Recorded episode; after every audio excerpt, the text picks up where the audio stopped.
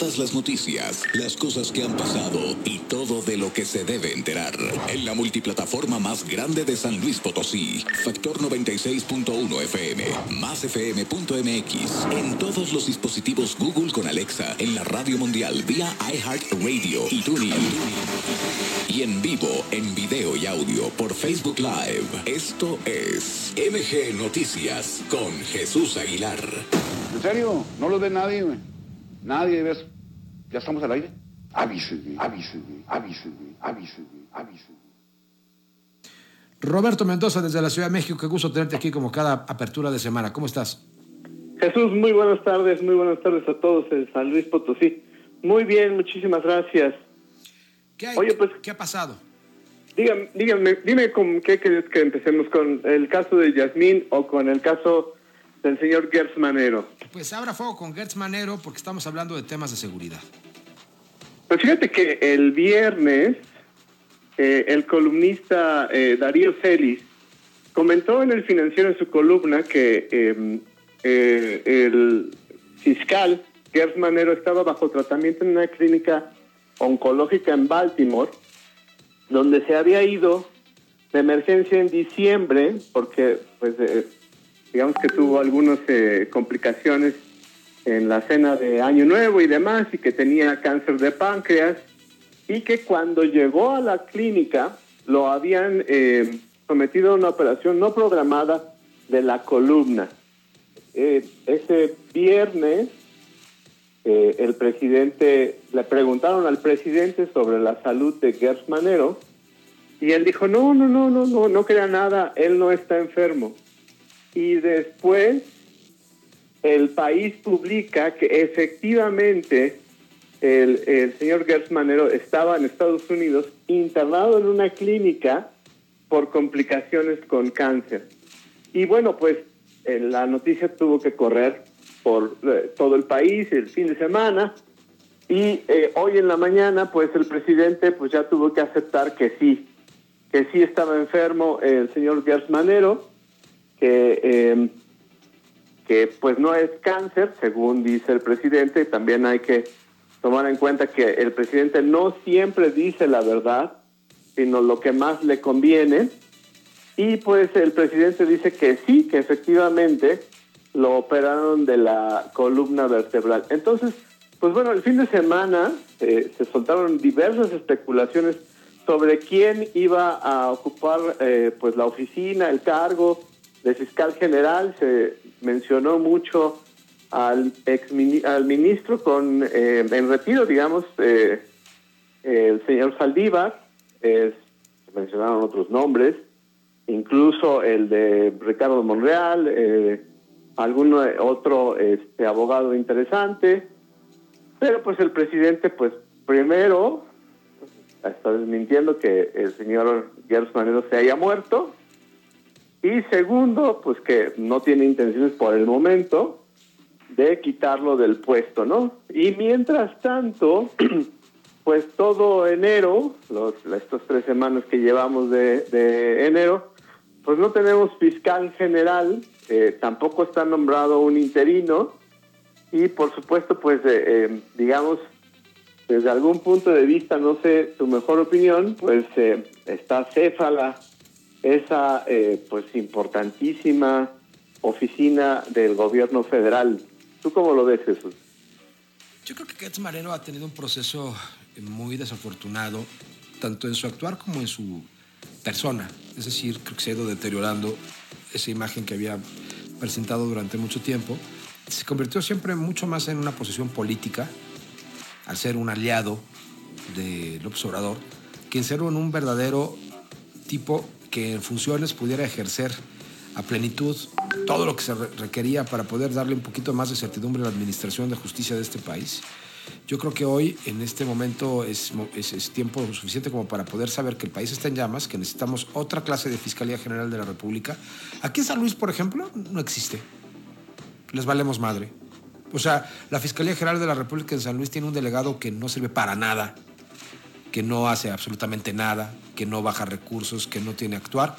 El gobierno del Estado ha estado aprendiendo criminales de, de, este, pues, de jurisdicción federal y luego entran y en el Ministerio Público Federal, a través de la Fiscalía General de la República, salen, hay efecto de puerta giratoria. ¿Por qué? Porque nunca pasa nada. Yo creo que el tipo que está muy enfermo, me parece muy triste que vaya y que tenga su cáncer de páncreas y que deje el puesto para alguien joven, fuerte y con huevos que pueda poder atender, que pueda poder atender las condiciones que sí está requiriendo este país que se lo está llevando el carajo.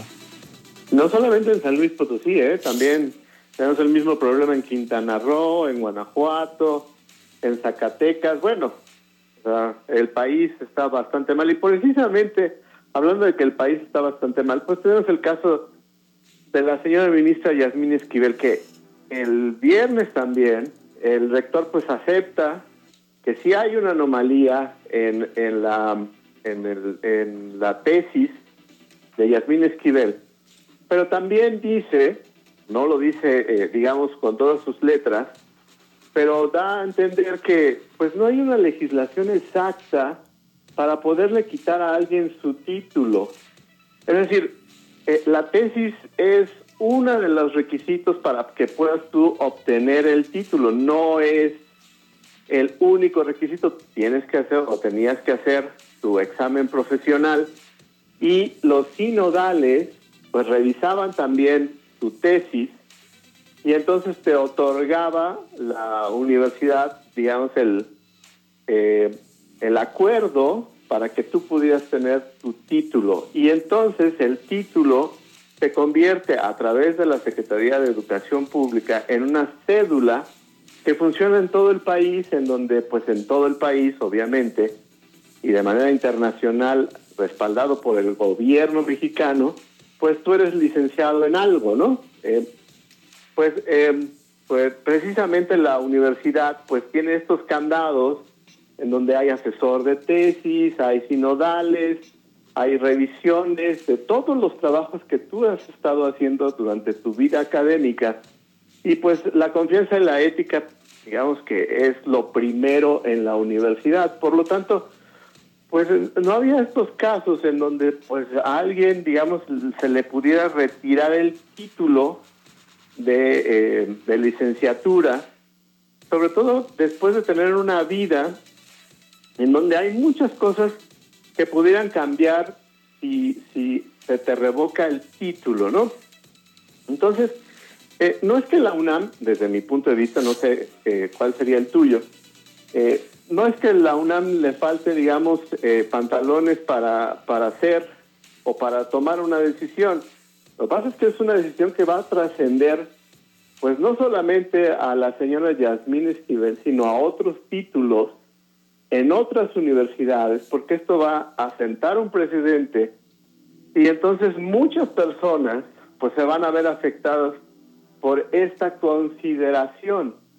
Entonces yo creo que es un caso muy interesante, pero también muy importante y también que tiene que tener, y yo creo que la UNAM, yo, yo estoy de acuerdo con la UNAM, pues tendrá que respaldarse muy bien para decidir si sí le va o no le va a quitar el título a la ministra. Por lo mientras, pues ya dos amparos se, han revocado ahí en la Suprema Corte de Justicia. No, sé qué opinas tú, Jesús, pero yo creo que pues no está fácil, la verdad.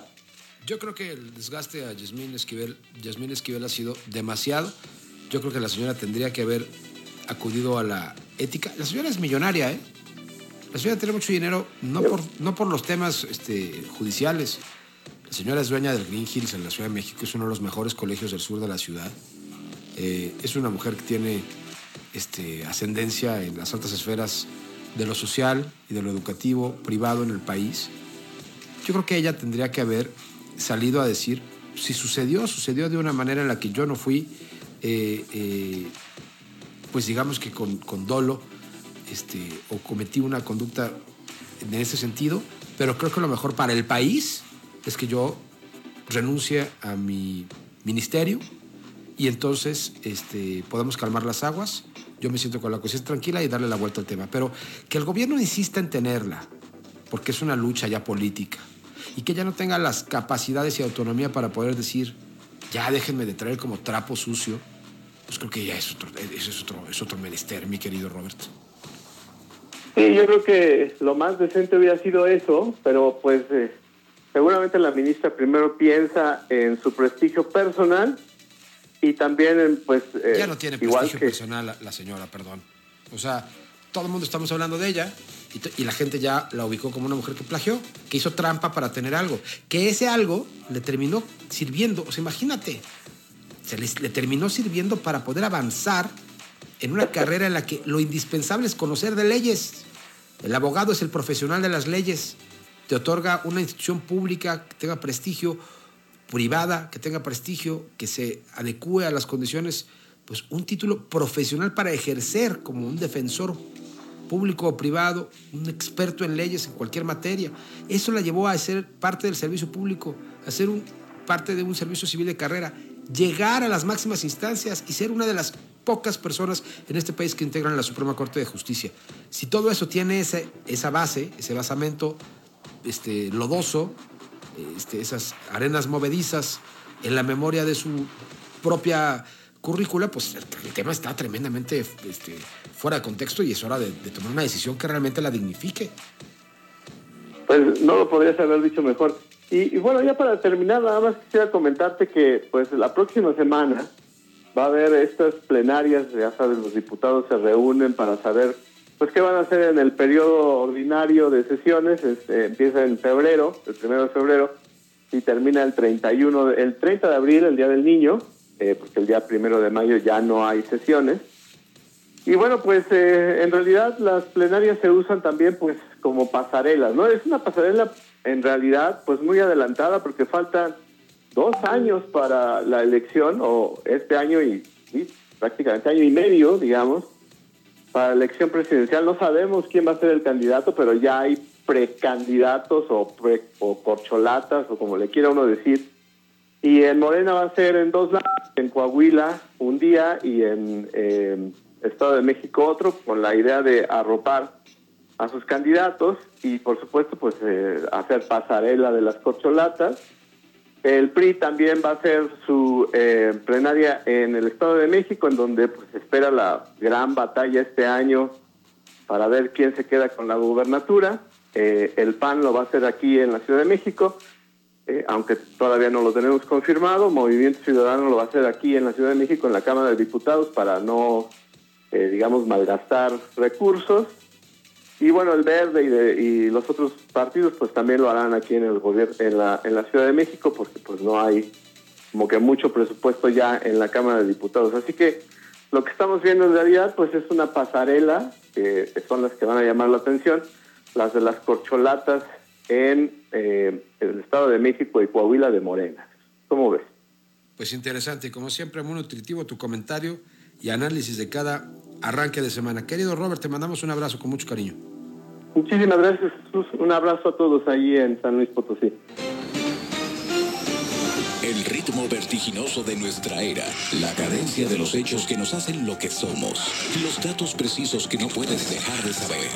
MG Noticias, ahora.